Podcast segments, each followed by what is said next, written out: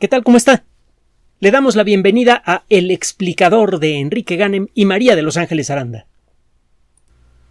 En 1950, en el Laboratorio Nacional de Los Álamos, en Nuevo México, el primero de los laboratorios nacionales de ese país, que ahora cuenta con eh, un par de docenas de ellos, Hemos platicado de estos laboratorios nacionales, que son centros de investigación de, alto nivel. En aquella época eran centros exclusivamente militares y bueno, el Laboratorio Nacional de los Álamos fue el lugar en donde se desarrolló prácticamente todo el trabajo teórico y muchas de las de los primeros experimentos que permitieron la fabricación de, las primeras armas nucleares. Bueno, en, este lugar, en el verano de 1950, varios eh, eh, científicos eh, que en la actualidad eh, ocupan un lugar muy especial en el mundo de la física y también de la política internacional, tenían la costumbre de discutir, de platicar de cualquier cosa que les viniera a la cabeza durante eh, la comida del mediodía. Estas comidas a veces se extendían mucho tiempo y bueno, uno podría decir, estas personas se les paga mucho dinero y no hacen nada, se la pasan en la cafetería, pero la realidad es que muchas de las buenas ideas que se tuvieron en su momento, que permitieron por un lado el desarrollo de las armas nucleares, pero también permitieron por el otro el desarrollo de la tecnología nuclear civil, fueron generadas precisamente en esas reuniones. científico nunca deja de trabajar. Lo mueve la curiosidad que es con mucho eh, una de las emociones más poderosas que puede experimentar una persona y una que no se extingue con el paso de los años. Bueno, el caso es que Enrico Fermi, que eh, ganó un premio Nobel de Física, que tuvo un papel muy importante en el desarrollo de nuestro entendimiento de la radioactividad, y otros personajes, por ejemplo, Edward Teller, un tipo súper brillante, que eh, acabó una situación un poquito difícil con el resto de la comunidad científica por ser el desarrollador de las armas termonucleares, que son centenares o incluso miles de veces más poderosas que un arma atómica común, que una bombita atómica común. Y eh, además él impulsó eh, en mucho el, proceso de armamento, de la recopilación de armamento nuclear en los Estados Unidos algo que puso al planeta muy cerca de, del desastre en la década de los 60 y luego en la década de los 70. estas dos personas y otros más discutían en alguna ocasión sobre la posibilidad de vida extraterrestre y sobre lo, lo, lo raro que es no ver evidencia amplia abundante de algún tipo, señales de radio, naves espaciales o algo, de la existencia de estas civilizaciones extraterrestres.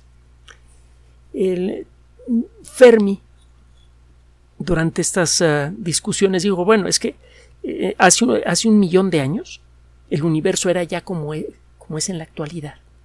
Si nos regresaran uno, dos, cinco, diez, cien millones de años al pasado, y estuviéramos en otro planeta, no tendríamos forma de darnos cuenta que nos echaron para atrás tanto, eh, tanto tiempo. Hace 100 millones de años el universo era esencialmente el que vemos ahora. Y eso vale también, seguramente, no solo para las estrellas, sino también para sus planetas y para las cosas que pasan en ellos. ¿Por qué no pensar que en muchos otros eh, lugares del universo existen civilizaciones inteligentes y que muchas de ellas ya tenían un grado de desarrollo similar al nuestro pero hace 100 millones de años.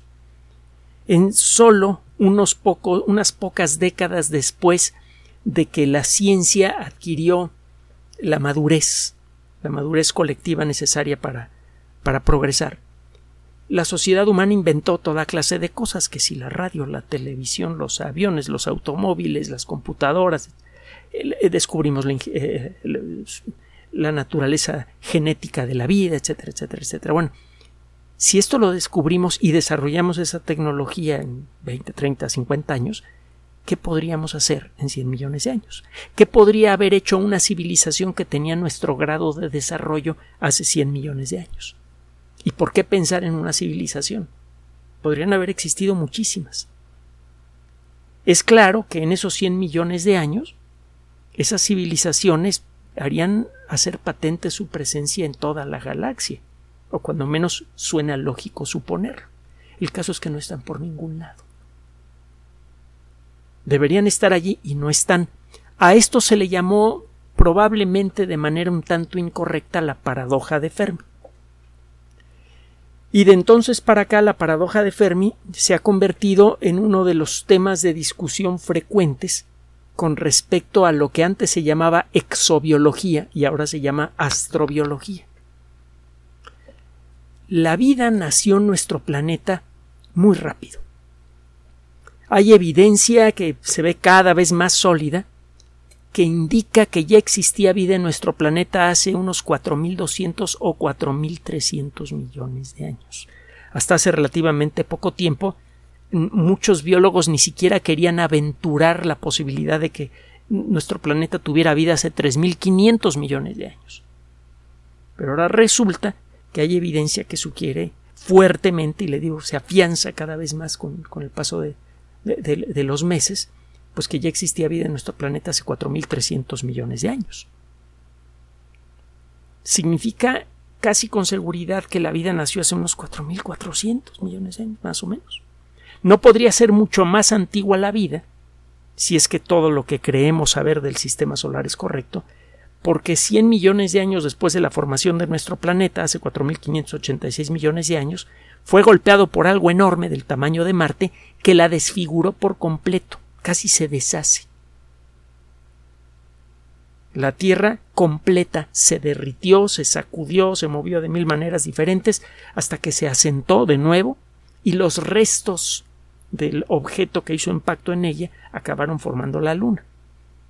Si esto es correcto, pues apenas unos 100 millones de años, 150 millones de años después de, de este evento fabuloso que prácticamente derritió a todo el planeta, la vida estaba naciendo.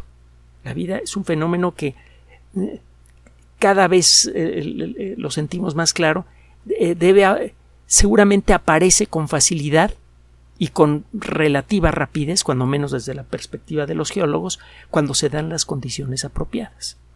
Pero la inteligencia no. La inteligencia tarda muchísimo tiempo en desarrollarse la, primera civilización con capacidad, la, primera especie inteligente con capacidad eh, civilizatoria, y perdón por el término tan feo, es la nuestra. Y apareció hace 300.000 años. La Tierra en la actualidad tiene 4.586 millones de años. Hace 300.000 años tenía exactamente, casi exactamente la misma edad. Restarle 300.000 años a 4.600 millones, 4.586 millones de años, pues es nada pasó todo ese tiempo para que apareciera la primera civilización eh, con capacidad tecnológica. Es claro que las civilizaciones no aparecen con tanta facilidad como la vida. Empieza a verse posible, una vez que analiza uno todo esto, que en muchos planetas aparezca la vida, pero que no aparezca la inteligencia, o cuando menos no la inteligencia con capacidad de crear civilizaciones tecnológicas. Existe otra posibilidad. Además de que eh, el, proceso de evolución es muy lento, lo que usted quiera. La posibilidad de que eh, estén apareciendo en muchos lugares del universo muchas civilizaciones que rápidamente sean silenciadas por alguna gran catástrofe. Hasta hace relativamente poco el imaginar grandes catástrofes celestes parecía al poco serio. Sin embargo, la década de los ochentas más o menos, nos empezamos a, a dar cuenta del eh, enorme peligro estadístico que corre un planeta como la Tierra como consecuencia de los residuos que quedaron tirados por allí de la formación del sistema solar. Cuando nos quedó claro que hace 66 millones de años un objeto del tamaño de, de una montaña gigante como el monte Everest chocó contra la Tierra con una velocidad que probablemente era de alrededor de 50 o 60 veces la velocidad del sonido, y a la hora de hacer los cálculos de lo que eso podría producir, pues nos quedó claro que, que un evento así puede aniquilar a un ecosistema completo. De entonces para acá hemos descubierto varias cicatrices celestes o cuando menos varias, varias fuentes de evidencia que sugieren que estos impactos se han repetido con bastante frecuencia en los últimos 500 millones de años, cuando menos. Parece que a la mitad de la era de los dinosaurios hubo un triple impacto en, nuestro planeta que no fue tan tan terrible como el de el, del Cretácico, el que acabó con todos los dinosaurios, pero ciertamente produjo un cambio muy importante en la estructura del ecosistema, lo dejó muy dañado. Le cuento todo esto porque en la comunidad astrobiológica el tema de los impactos extraterrestres es cada vez más discutido. Cuando se forma un sistema solar, esto eh, nos empieza a quedar claro gracias a las simulaciones con supercomputadora, siempre queda mucha basura y esa basura acaba formando grumos que pueden ser del tamaño de una montaña o incluso del tamaño de una luna pequeña. Y estos objetos muy probablemente quedan en órbitas que para comenzar no siempre son estables y segundo existe una cierta probabilidad de que esas órbitas intersecten a las órbitas de los planetas hechos y derechos. Así que es solo cuestión de tiempo para que ocurran este tipo de impactos. Estos impactos eh, pueden efectivamente cambiar la fórmula biológica de un planeta. Hace 66 millones de años a pesar de que estaba disminuyendo el número de géneros y especies de dinosaurios poco antes del impacto, parecía que el grupo de los dinosaurios estaba sufriendo como consecuencia de, de, algún relajo ambiental que todavía no entendemos, pues lo cierto es que seguía siendo el grupo biológico dominante. Y lo cierto también es que a lo largo de los 150 millones de años de existencia del grupo de los dinosaurios, que es un grupo que eh, que, integra varias categorías taxonómicas. Otro día platicamos de la clasificación de los dinosaurios porque sigue siendo un verdadero relajo. Pero bueno, el caso es que eh, este, eh, este grupo a lo largo de 150 millones de años experimentó varios vaivenes. Hubo épocas en las que daba la impresión de que iban a desaparecer y épocas en las que daba la impresión de que nunca iban a dejar de aparecer nuevas especies. Así que este bajón en el número de especies poco antes del impacto de Chicxulub probablemente es solo coincidencia. Pero bueno, el caso es que viene el impacto y unos pocos millones de años después, según se va recuperando el ecosistema, un grupo zoológico muy diferente, el de los mamíferos, toma el control de la Tierra. Los mamíferos aparecieron más o menos al mismo tiempo que los dinosaurios, hace unos 220 y tantos millones de años, por ahí, 220, 230 millones de años. Y durante toda la historia de los dinosaurios, los mamíferos estuvieron eh, como decimos aquí en México, refundidos en, eh, sectores ecológicos muy, muy limitados. No fue sino hasta que desaparecieron los dinosaurios que los mamíferos tomaron el control del planeta. Este tipo de fenómenos efectivamente puede cambiar la fórmula biológica de un planeta y puede facilitar, visto a largo, a largo plazo, el proceso de evolución. Pero por otro lado, también es cierto que, bueno, cuesta mucho trabajo que aparezca una especie eh, eh, tecnológica con capacidad de formar civilizaciones y eh, bastaría con un impacto como esos para aniquilar, si no a la especie, cuando menos sí a su civilización. Y si algo aniquilara a nuestra civilización, un impacto así, el levantarla de nuevo podría tomar muchísimo tiempo o podría no ocurrir nunca. Eso podría explicar por qué hay tanto silencio en el espacio interestelar. Eh, aunque pronto tenemos que hablar del asunto. ¿eh? Mm, eh, bueno, ¿para qué le cuento? Hay por allí un run run en el mundo de la... Bueno, hay run runes por allí de... de de que quizá dentro de no mucho tiempo vamos a estar en condiciones de detectar civilizaciones extraterrestres, y no mucho tiempo, estamos hablando de pocos años, pero bueno pronto vamos a platicar del tema, se lo prometemos. El caso es que en un solo impacto, como el de Chicxulub o incluso más pequeño, como el que no acabó con los dinosaurios a mediados del Jurásico, eh, a principios del Jurásico, acabaría con la civilización humana. Y esto suena verdaderamente dramático y preocupante porque objetos del tamaño del, del gigante de Chicxulub hay por miles en el cinturón de, de asteroides. Además están los cometas que están más allá de la órbita de Neptuno, y hay muchos que son mucho más grandes incluso. Si un día se sale de órbita uno de ellos y se nos viene encima, usted va a encontrar en la literatura fantástica, incluso en, eh, en el siglo XIX, cuando ya teníamos un conocimiento eh, teórico básico de lo que son los cometas, va a encontrar muchas novelas que tratan sobre el, el, impacto de un gran objeto celeste contra la Tierra. Camilo Flammarion, que fue un divulgador francés y astrónomo, aunque era más divulgador que astrónomo, y era un poco demasiado romántico para ser para ser científico. Algunas de las novelas de Flammarion son eh, bueno, todo menos científicas, pues. Pero el caso es que llegó a ser muy, muy popular eh, Flammarion, y entre sus obras más famosas hay una que se llama El fin del mundo, que habla de un cometa que eh, casi le pega a la Tierra, que se creía que le iba a pegar a la Tierra, pero casi le pega a la Tierra. Y si usted sigue buscando en la literatura de ciencia ficción más, más sólida, va a encontrar novelas como El martillo de Lucifer, de, Larry Niven y David eh, Jerry Purnell, perdón, que eh, habla precisamente de un impacto extraterrestre y hay muchas otras. Una de las mejores es Encuentro con Rama de Arthur C. Clarke, una novela a la que hemos hecho referencia en muchas ocasiones. En Encuentro con Rama se habla de un impacto que destruye el norte de Italia, eh, que deja muy mal parada la civilización europea, y como consecuencia de esto, la colectividad humana, que ya es más razonable que la actual, en la novela de Clark, actúa en conjunto para crear un sistema de defensa contra este tipo de objetos.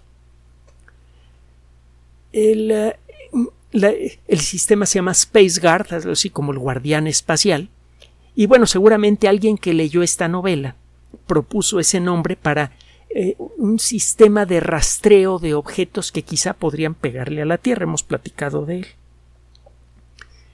Eh, ya tienen este tipo de sistemas, no hay, no hay uno solo, ya tienen establecidos más de 10 años, cuentan con cámaras capaces de tomar fotografías de altísima calidad de grandes zonas del cielo, pueden tomar varias fotografías de la misma región del cielo separadas por varios días, y luego con la ayuda de inspecciones visuales y también por computadora, las inspecciones visuales a veces se hacen por ciencia ciudadana, aceptando la, colaboración voluntaria de personas que no saben nada de astronomía pero quieren aprender. Se hace por Internet. Recuerda el término ciencia ciudadana, citizen science. Puede usted colaborar con muchísimos proyectos científicos de todo lo que usted quiera. Biología, astronomía, etc. Busca el término. Hay, hay, muchas organizaciones que hacen proyectos de ciencia ciudadana y son padrísimos. Los de protección ecológica son, bueno, hay mucha cosa muy bonita. Bueno, el caso es que eh, estos, eh, estos sistemas de detección ya están funcionando y funcionan razonablemente bien. Pero no tenemos forma de desviar objetos que eh, estén en ruta de colisión con la Tierra. Esto pronto lo voy a tener que decir en tiempo pasado. Se acordará que comentamos de la misión DART, D-A-R-T, es eh, un acrónimo que significa Double Asteroid Redirection Test, es decir, prueba de redireccionamiento de un asteroide doble. Esta nave automática, que por cierto salió baratísima, costó nada más 110 millones de dólares, fue lanzada el 24 de noviembre de 2021, por cierto, con un cohete Falcon 9 de la compañía privada SpaceX. Hay por ahí un video de eh, una, fotografía de la primera, es quizá la primera fotografía del equipo de SpaceX cuando se acababa de fundar la empresa. Ve usted un grupito de cuatro o cinco personas, ve usted a Elon Musk con unas maracas y ve usted un mariachi. Eh, esta nave eh, fue lanzada entonces el 24 de noviembre de 2021 en dirección a un doble asteroide. El asteroide eh, se llama, eh, bueno, los dos objetos que forman al asteroide son eh, Didimos, es el asteroide principal, y tiene a su alrededor una lunita más pequeña que es Dimorphos. Este, estos objetos son realmente pequeños, incluso para, para ser asteroides.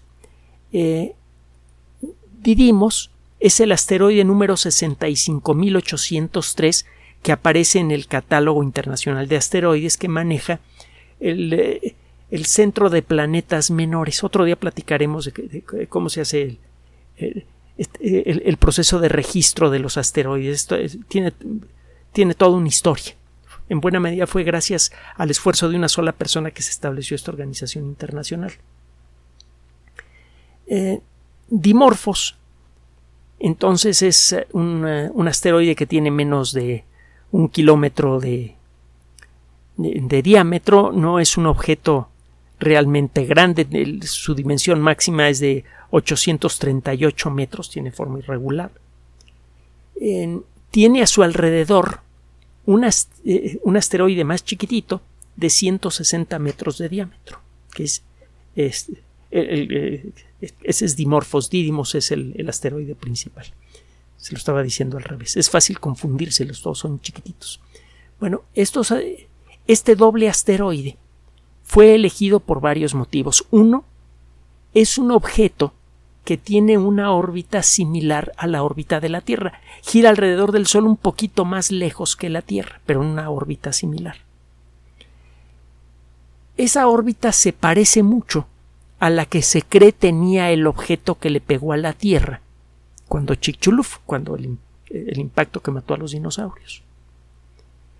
Así que se cree que este objeto, eh, el, el, que nos pegó hace 66 millones de años, tenía una composición física y química muy similar a la que tiene Didymos y su lunita más pequeña Dimorphos. Entonces, de arranque, este objeto se parece mucho en estructura, en resistencia, etcétera, etcétera, a objetos que nos han pegado antes. Es un buen elemento para hacer pruebas. Lo segundo es que se trata de un asteroide doble. El que un asteroide tenga un satélite es algo eh, inusual la gravedad de un asteroide es muy pequeña. se necesitan circunstancias muy especiales para que un objeto entre en órbita alrededor de un asteroide.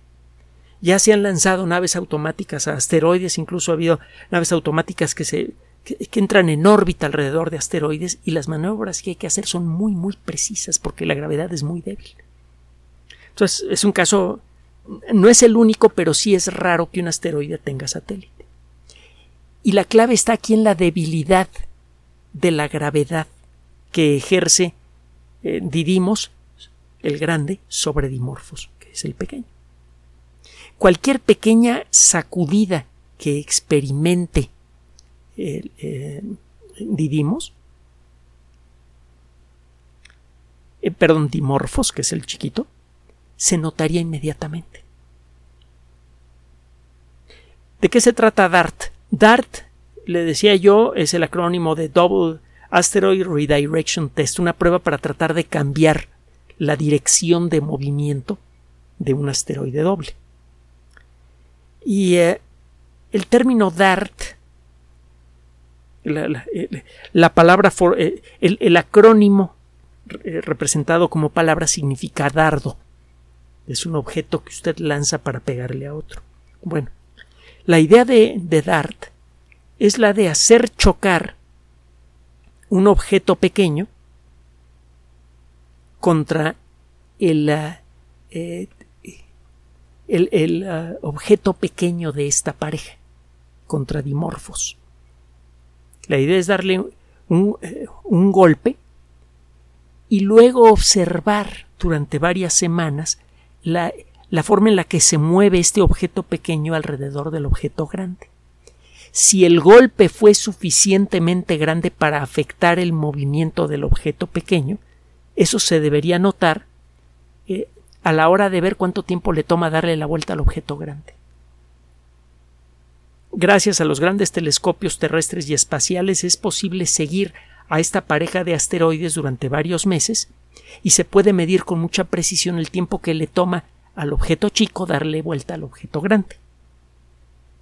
Lanza usted la nave espacial, calcula usted con qué velocidad va a golpear el, la, la subsonda espacial, ahorita le explico contra el, asteroide pequeño y con base en eso hecho usted algunos cálculos basados en la, en la teoría de la gravedad de Newton y usted eh, estima, oye, si mi impacto produce el efecto que yo espero, yo debería ver un cambio en el periodo orbital del asteroide pequeño alrededor del asteroide grande.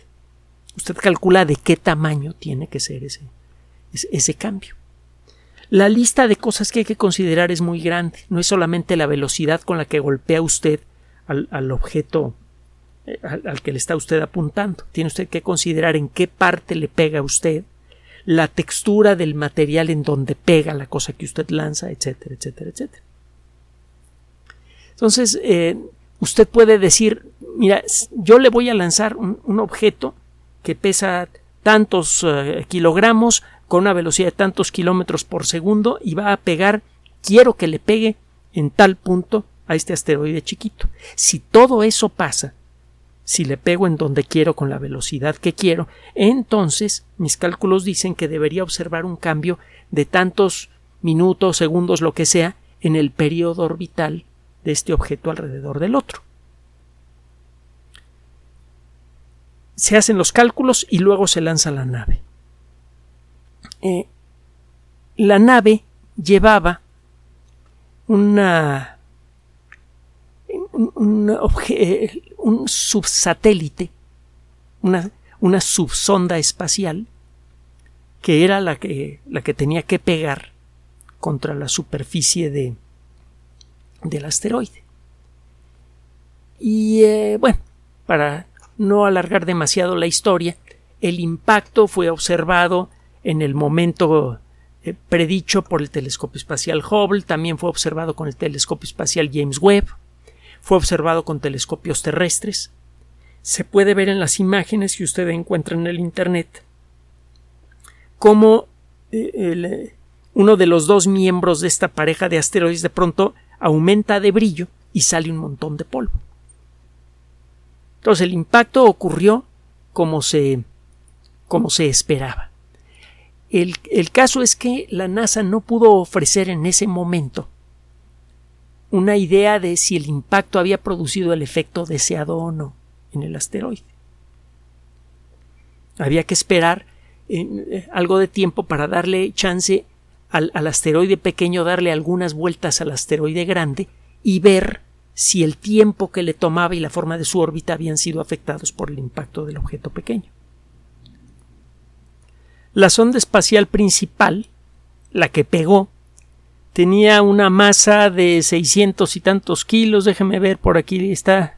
Lo encuentra usted en, en el Internet. 610 kilos, me parece. Era un objeto más o menos grandecito. 610 kilos, sí, aquí está. Y eh, la velocidad de impacto fue desde luego muy elevada y el resultado lo acabamos de conocer apenas ahora hace unos cuantos días. La NASA comunica que el impacto producido por la sonda DART fue, em, fue efectivo, redujo el tiempo, el, el periodo orbital del asteroide pequeño en 32 minutos. Antes le tomaba 11 horas 55 minutos darle una vuelta al, asteroide principal. Después del impacto se redujo a 11 horas 23 minutos. La estimación eh, Cuando usted va a hacer un experimento de este tipo, usted dice, mira, yo espero que eh, como consecuencia de un experimento de estos, que ocurra un cambio de tantos minutos en el periodo orbital del asteroide, con un cierto rango de error. Aquí el rango de error era muy grande porque se desconocían muchas cuestiones que pueden afectar el movimiento de un asteroide. Los asteroides ahora entendemos gracias a varias ondas automáticas que han pasado cerca de ellos. Por ejemplo, la sonda espacial DAWN, D-A-W-N, sonda de la NASA que entró en órbita alrededor de dos de los asteroides más grandes conocidos. Sabemos que los asteroides son mucho más uh, irregulares y mucho menos coherentes de lo que creíamos. Están hechos de piedritas pequeñas, muchos de ellos. No son, unas, no son rocas sólidas en muchos casos. Entonces, una cosa es pegarle a un objeto sólido y otra cosa es pegarle a un montón de, de rocas sueltas. El efecto que tiene el impacto es diferente. no se sabía realmente cuál iba a ser el, el efecto. Se esperaban, se esperaba un cambio de 10 minutos. Si le voy a pegar y yo espero que el asteroide experimente un cambio de 10 minutos en su periodo de traslación alrededor del asteroide principal. Bueno, el cambio fue de 32 minutos. Fue bastante superior. Y esto es una muy buena noticia. Significa que se puede cambiar de manera pequeña pero medible la trayectoria de un asteroide golpeándolo con un objeto relativamente pequeño de 610 kilos. Si usted aumenta mucho la velocidad de impacto o aumenta mucho la masa del objeto o golpea varias veces a un objeto con naves relativamente pequeñas y baratas, usted puede producir un cambio bastante sensible en su trayectoria. Si usted si eh, encontráramos con tiempo suficiente que un asteroide como el de Chicxulub está en ruta de colisión con la Tierra, con esta tecnología podríamos lanzar una cadena de naves espaciales baratas. El jueguito saldría mucho más barato que construir un portaaviones. Y ese, es, esa hilera de naves que lanzaríamos a gran velocidad hacia el asteroide lo impactarían lo más rápidamente posible. Mientras más lejos esté un objeto amenazante de nosotros, mejor si usted, cuando está muy lejos un asteroide, si usted le da un golpecito pequeño que lo cambie un poquito de órbita, eso puede ser suficiente para que el objeto no le pegue a usted. Es un poco como cuando está apuntando, eh, está jugando al tiro al blanco. Si está usted muy cerca del blanco, es muy fácil dar en el centro. Si está usted muy lejos, basta con que se desvíe un poquito para un lado o para el otro su rifle de municiones para que ya no le pegue al blanco cualquier pequeño cambio en la orientación de, la punta del rifle hace que el perdigón no pegue en el blanco.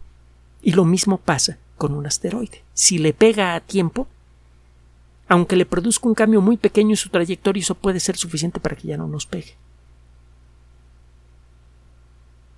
Ya se había intentado antes el impactar objetos con, aves espaciales. Otro día platicamos la, historia de esto. Lo que importa es que este experimento fue exitoso. Por primera vez en la historia tenemos una demostración tecnológica de que en principio es perfectamente posible desviar a un objeto grande que viene en dirección de la Tierra. Desde luego vendrá la etapa de afinar la tecnología, mejorarla, hacer otros experimentos, pero el hecho es que lo que antes era absolutamente imposible, ahora es práctico. De alguna manera, nuestra la calidad de nuestra tecnología colectiva se mide por la capacidad que tenemos para hacer cosas grandes. La posibilidad de establecer un escudo de defensa contra la caída de grandes meteoritos y cometas en la Tierra es una de las cosas más grandes que ha hecho la sociedad humana. Todavía no lo, no lo hacemos, pero sabemos que ya tenemos la tecnología para hacerlo. Es solo cuestión de tiempo para desarrollarla. Nunca antes ninguna otra especie en la historia del planeta había contado con esa posibilidad. De, Nunca antes hubo otra especie que supiera siquiera de la existencia de este peligro. El desarrollo de, de la capacidad colectiva para hacer cosas de la sociedad humana está ya cobrando dimensiones verdaderamente cósmicas. Ya empezamos de una manera muy pedestre a cambiar la órbita de objetos celestes. Lo que seguirá en las próximas décadas, si es que no nos aniquilamos primero, será el de afinar esta tecnología y utilizarla no solamente para defender a la Tierra, sino también incluso para hacer realidad lo que se viene hablando desde hace tiempo, de arrear asteroides que se ponen en órbita alrededor de la Luna para luego ser sometidos a minería intensiva y traer mucha materia prima barata de alta calidad a la Tierra, sin tener que seguir arañando la corteza de nuestro planeta y destruyendo el ecosistema en el proceso. Con el paso del tiempo, el desarrollo de esta y otras tecnologías nos van a convertir en los verdaderos maestros del sistema solar. Lo único que nos puede detener es nuestra propia incapacidad colectiva para llevarnos con nosotros mismos. Si logramos resolver los graves, los patentes problemas sociales que tiene la colectividad humana, y hay motivos para creer que sí se pueden resolver, entonces será inevitable. En pocas décadas, la tecnología que estamos desarrollando ahora nos permitirá construir el sistema, reconstruir el sistema solar a nuestra conveniencia. Gracias por su atención.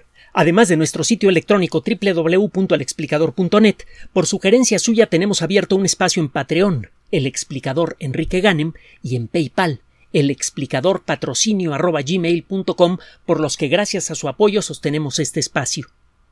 Puede usted descargar gratuitamente estos audios en formato MP3 en Spotify y en iTunes como El Explicador sitio oficial y en SoundCloud como El Explicador y con formato de video en YouTube en El Explicador sitio oficial. Recuerde nuestras redes sociales de siempre, Twitter Enrique-Ganem y en Facebook Enrique Ganem sitio oficial, El Explicador y los grupos que usted ya conoce. Finalmente, el explicador siempre somos María de Los Ángeles Aranda y Enrique Ganem. Gracias.